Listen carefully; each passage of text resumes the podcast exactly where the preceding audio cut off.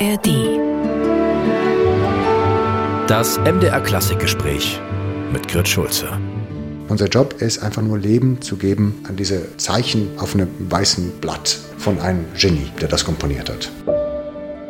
Also es ist schon ein harter Beruf und gefährlich, als man denkt. Wir spiegeln uns in diese Meisterwerke. So, wir lernen von uns, nicht von Mozart. Ich begrüße Sie zum MDR Ja, Klassikgespräch. Schön, Dankeschön. dass Sie die Zeit jetzt sich genommen haben. Antonello Manacorde. Es sind jetzt drei Konzerte, die Sie dirigieren mit der Sächsischen Staatskapelle. Sie haben doch sicher von dem besonderen Klang der Kapelle vorher gehört. Wie war denn die erste Begegnung, der erste Kontakt? Also ich finde es so toll hier zu sein, also mit diesem Orchester zu arbeiten, weil es ist interessant, wie die Tradition so wichtig ist für äh, das Orchester. Also das ist meine Meinung und mein Gefühl, wie ich das fühle. Ne? Aber die Tradition ist extrem wichtig, äh, der Klang ist extrem wichtig, aber mit Offenheit und ohne Arroganz. Vor allem das Zweite. Extrem, extrem wichtig für uns, Musik zu machen. Und ich werde nicht andere Städte und andere Orchester äh, sagen, welche sein könnten, aber ich muss eigentlich gegen Arroganz arbeiten.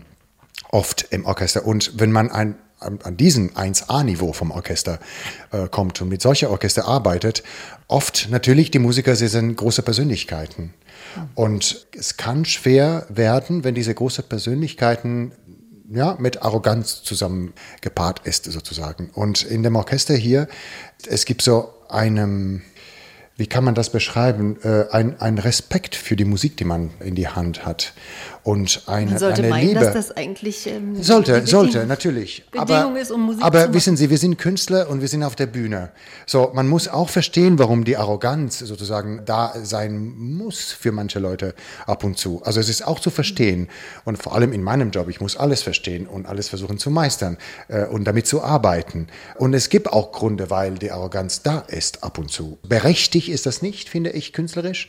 Aber menschlich verstehe ich schon, weil wir so auf ganz große Bühnen stehen müssen und immer, immer, immer unter Druck und Beurteilung stehen. Also vom Publikum, von Kritikern, von anderen Musikern. Es gibt immer diese Beurteilung. Es ist natürlich, wäre in einer ideale Welt, eine Arcadia-Welt, es wäre toll, wenn man einfach nur Musik machen könnte und nichts anderes.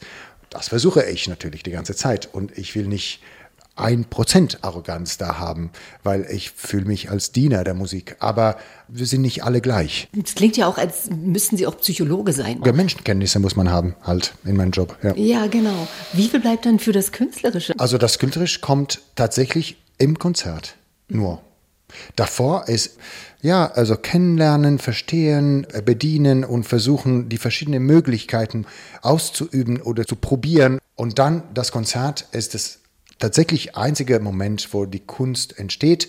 Aber so sollte es auch sein. Und der Grund ist nicht nur, weil wir nicht mehr bla bla bla und reden können, aber auch, weil Leute zuhören. So, das Konzert hat eine äh, besondere Stufe in der Arbeitsphase, weil plötzlich es gibt einen Grund, weil wir diese Sachen spielen. Nicht nur, weil sie tolle Musik sind und wir sie mögen, aber weil jemand das zuhört und nachklingen lässt. Für die drei Kapellkonzerte haben Sie zweimal Mozart ausgewählt und einmal Bartok, Ja. das Divertimento für Streicher. Mit welcher Intention? Was ist Ihnen da wichtig? Es ist so tatsächlich, dass nicht so viele Leute Mozart dirigieren in Sinfoniekonzerte. Man will immer gerne die große Romantik dirigieren und die große Postromantik sogar mit Bruckner und Mahler und so weiter und Schönberg und dann die die Russen und so alles. Und in alle Symphonieorchestern der Welt wird die Klassik wenig bedient. Und Haydn, Mozart, ja, Beethoven geht, aber Haydn, Mozart selten. Und muss man nicht vergessen, dass das die Basis von dem Ganzen ist. Also wenn man Mozart nicht spielen kann, man spielt Brahms, äh, Schumann und dann weiter, Mendelssohn natürlich auch, aber dann weiter auch Mahler und so, weniger gut, wenn man Mozart nicht spielen kann oder nie spielt. Und wenn man Mozart pflegt, das hilft das ganze Repertoire, weil das ist die Basis der Sonatenform, der Orchestersatz zusammen. Und deswegen gerne habe ich angenommen, dieses Angebot, bitte machen wir ein Programm ein bisschen kleiner. Und ich meine, die Jupiter-Symphonie, es ist so ein Meisterwerk, so wie die Beethoven Neunte oder mal der Fünfte oder mal der Neunte. Und dann fand ich interessant zu zeigen, dass, dass Mozart in seiner Instrumentalmusik das heißt auch in die Sinfonien, immer Opern schreibt. Und die Verbindung zwischen dem Anfang von die Jupiter-Symphonie und die Ouvertüre von Così fan tutte, es ist, es ist fast die gleiche Musik ungefähr und das war mir interessant. Und Bartok in der Mitte, also wir waren alle einig, dass wir eigentlich einen Bruch brauchen. Und wir haben keinen Solist gehabt. Und ich dachte, wenn wir dann klein sind, mit einer kleineren Besetzung, dann lass uns dann diese Hommage an die Klassik von Bartok anfassen, was ein unglaubliche Master, Meisterwerk ist, aber unglaublich selten gespielt von einem Sinfonieorchester. Natürlich ein Kammerorchesterrepertoire. Ich weiß nicht, wann die Kapelle dieses Stück gespielt hat letztes Mal. Ich genieße, in die Tiefe zu gehen und mit dem Orchester zu arbeiten. Heute Morgen haben wir unsere Hauptprobe sozusagen auf der Bühne gehabt, endlich, nicht mehr im Probesaal. Aber wir haben drei Stunden diese 20 Minuten Bartok-Stück geprobt. Auch weil wir eigentlich dieses Stück wirklich so viel proben wollten. Insofern, man könnte eigentlich zwei Wochen proben für ein Programm und ist man nie fertig. Ne? Ja, das ist interessant. Die Jupiter-Sinfonie, also Mozarts letzte Sinfonie, kennen Sie ja eigentlich aus dem FF. Sie haben sie gerade mit dem Mozarteum Orchester bei den Salzburger Festspielen. Habe ich das aufgenommen mit meinem Orchester? Das hätte ich jetzt auch gesagt. Ich mache es oft, ja. Sie haben sie aufgenommen ja. mit der Kammerakademie Potsdam, ja, deren ja. Chef Sie seit 2010 sind. Sie haben dafür auch prompt gleich einen Opus Klassik bekommen äh, in dem letzten Jahr. Also das heißt, wenn man so ein Werk immer wieder mit verschiedenen Orchestern aufführt, was gewinnen Sie daraus Neues? Was können Sie auch mitnehmen für Ach, das nächste Konzert? Ich lerne von allen immer die ganze Zeit. Mhm. Also ich bin kein Lehrer, ich bin ein, ein Schüler. Insofern, ich bin dabei mit den Musikern und äh, natürlich jeder Orchester hat seine Persönlichkeit, seine Fähigkeiten, seine Schwächen, seine Seiten und Ecken und Kanten und damit lernt man ein Stück noch weiter und tiefer. Abgesehen davon, dass ein Stück zu lernen ist ein Prozess, was ein ganzes Leben dauert. Also ich werde sterben, ohne die Jupiter-Symphonie verstanden zu haben, wünsche ich mir.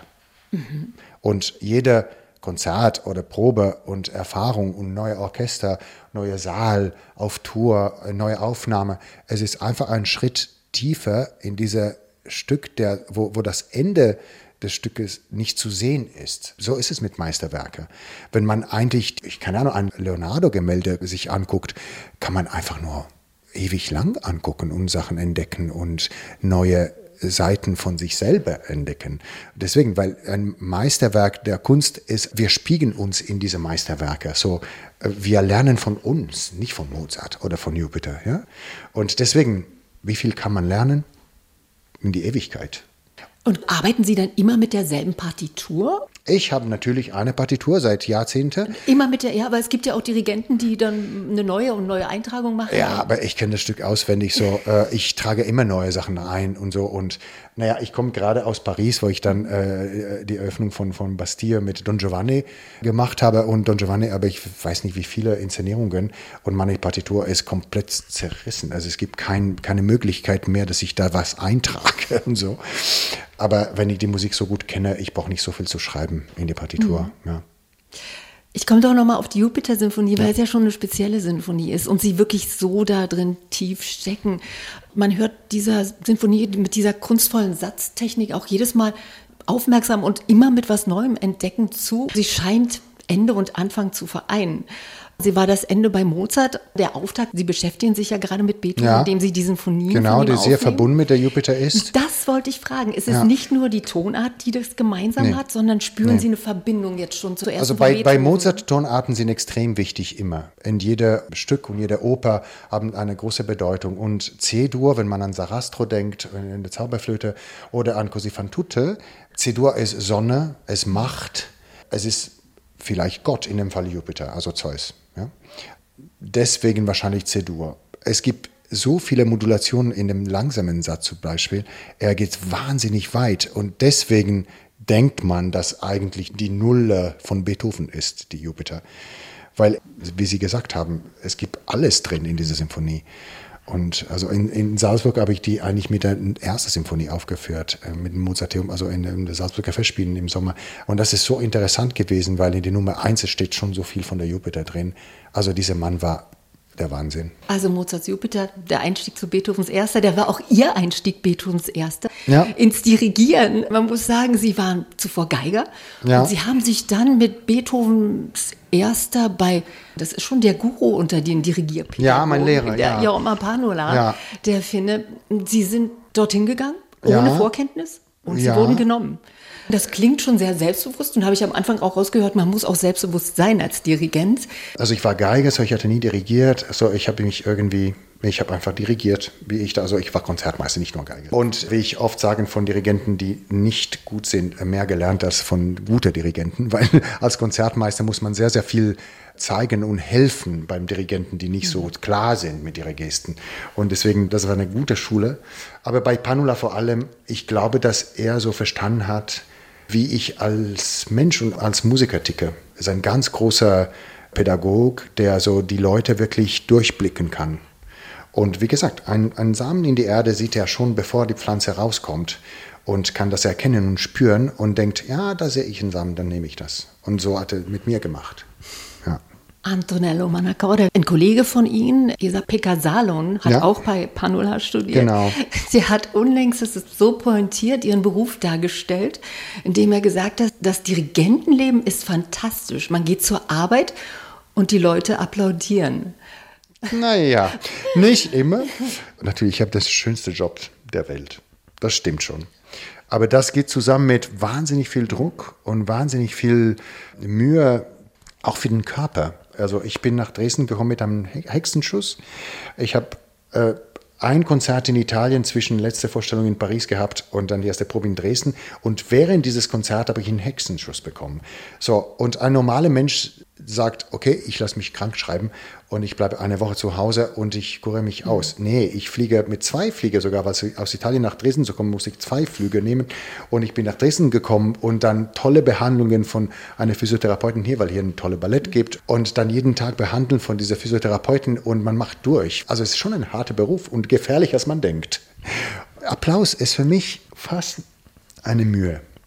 Also am Ende der Musik, ich möchte nicht rausgehen und einen Applaus bekommen. Ich, ich mache das und ich verstehe, dass die Leute sich bedanken wollen und, und es ist eigentlich eine, eine warme und freundliche Geste, applaudieren und ich muss mich natürlich und will mich auch bedanken, aber ich möchte verschwinden. Nach dem letzten Ton, ich will nicht mehr da sein. Also ich mache diesen Job nicht für Anerkennung in dem Moment, und es ist ab und zu für mich sogar ganz ehrlich und sehr persönlich, es ist ab und zu schwer in meinem Leben auf der Bühne anzunehmen die Liebe vom Publikum.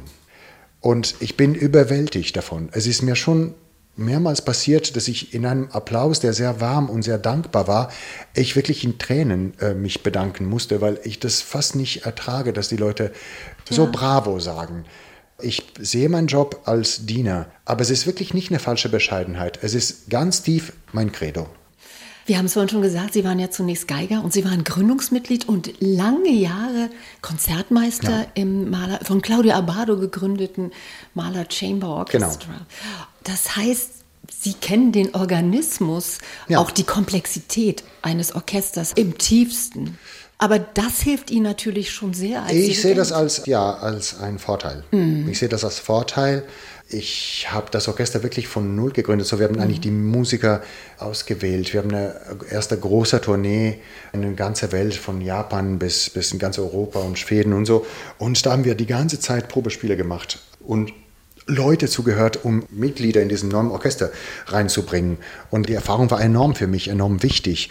Und es war ein Kammerorchester. So, wir haben auch Projekte gehabt ohne Dirigent, wo ich dann aus dem Konzertmeisterpult das Projekt leiten durfte. Und das war natürlich die erste Stufe Ja, zu dirigieren. genau. Und viele Leute sagen, aber wie willst du nicht mehr spielen? Wie willst du jetzt dirigieren? Aber für mich ist eine natürliche Entwicklung des Lebens. Okay, ich bin ein Musiker und ich hatte die Geige in die Hand, ich war Konzertmeister, ich bin jetzt Dirigent, aber ich bin ein Musiker. Sie waren mit Claudio Abbado eng befreundet, künstlerisch. Viele Jahre privat. zusammengearbeitet, ja. Genau. Ja. Und wenn ich das richtig äh, in Erfahrung gebracht habe, hat er Ihnen nicht nur Partituren geschenkt, sondern auch seinen Taktstock und einen Frack Ah, ja, die von Geschichte hab Armani. Behandeln Sie das als Reliquien oder werden die auch eingesetzt, diese Nein, nein, nein, nein, nein, nein. Also, die, also Taktstock habe ich immer bei mir, äh, die ganze Zeit. Also es ist in meinem Taktstock äh, Etui. Nein, nein, Ah, ich nutze es nicht. Das ist einfach nur da, bei mir, so, weil es bei mir in der Nähe es bleibt. Und der Frack kann ich nicht tragen. Claudia war 20 Zentimeter kleiner als ich. So. Aber egal, ich hatte dieser Frack, äh, was er eigentlich schon selber geschenkt bekam. Und er hat gesagt, komm mal, ich habe das nie benutzt, nimm das jetzt äh, mit. Aber es ist eigentlich auch ein bisschen ein Zufall und eine lustige Geschichte, weil ich nach Berlin gegangen bin, also gekommen bin ähm, in 2000 und umgezogen aus Italien. Also das war seine letzte Saison mit den Philharmonikern oder vorletzte. Und dann, als ich in Berlin angekommen bin, war er beschäftigt mit seinem Ausziehen aus Berlin und ich einziehen nach Berlin. Deswegen bin ich zu ihm gegangen und hat mir Kisten von Partituren und Sachen gegeben, weil er nicht packte einfach seine Sachen, um wegzugehen. Und er sagte, willst du vielleicht das, willst du das, willst du das? Er hat mir verschiedene Sachen gegeben. Bücher, Partituren, VHS-Sachen von, von ihm, Bilder, ein Bild von seinem Vater, also ganz Sachen von zu Hause, wo er sagte, dann nimm, was du willst hier und so. Und also es war total nett, ja. Man trifft Sie, Antonello Manacorda, ja in den Musikmetropolen der Welt. Sie haben an der Met äh, in New York dirigiert, an der Wiener Staatsoper. Sie haben es gerade gesagt, Sie kommen aus Paris. Sie haben Ihr Debüt bei den Berliner Philharmonikern gegeben. Sie sind jetzt in Dresden bei den Konzerten. Ja. Sie werden nächstes Jahr nach Leipzig Auch, ins Gewandhaus ja, kommen. Ja. und dann kommen Sie wieder zurück ähm, zur Kammerakademie Potsdam. Ja, jede Orchester hat Qualitäten und es gibt keine Hierarchie. Hm. Keine auf Englisch Ranking List von Orchester. Obwohl Und man das ja- Man will Gram- das ja, immer Gram- machen. Man will immer so, die sind die Beste. Das ist, es ist eine Geschmackssache, es ist Kunst, es ist keine Olympiade, wo man eigentlich 100 Meter in 10 Sekunden oder 11 Sekunden rennt. Es ist einfach nur eine Geschmackssache. Dann jemand mag mehr das und der andere das. Und Potsdam, erstmal ist Berlin. So, Potsdam gehört zu Berlin auch. Wir sind sehr nah und ich lebe in Berlin und wir spielen in Potsdam, aber auch in Berlin oft. Also wir spielen in Kammermusiksaal, aber auch in Boulez-Saal. Unsere Beethoven-Aufnahmen Sie da? sind Mhm, genau. da aufgenommen live, viele davon. Und dann ist zu Hause. Also ein Orchester, die man inzwischen 12 oder 13 Jahre Seit dirigiert. 2010, ne? also 13. Ja, 2010, ja. Also 13 Jahre, man kennt sich so gut und man erreicht Stufen in der, in, in der Tiefe von dieser Stücke, die man als Gastdirigent nicht erreichen kann. Und es hat gar nichts mit Qualität des Orchesters. Es könnte das beste Universum Philharmoniker der Welt sein, aber man, man hat einfach nur drei Tage und ein Konzert oder drei Konzerte. Und nicht 13 Jahre, wie ich bei mir zu Hause habe in Potsdam. Insofern, ja, die sind auch ganz toll. MDR Klassik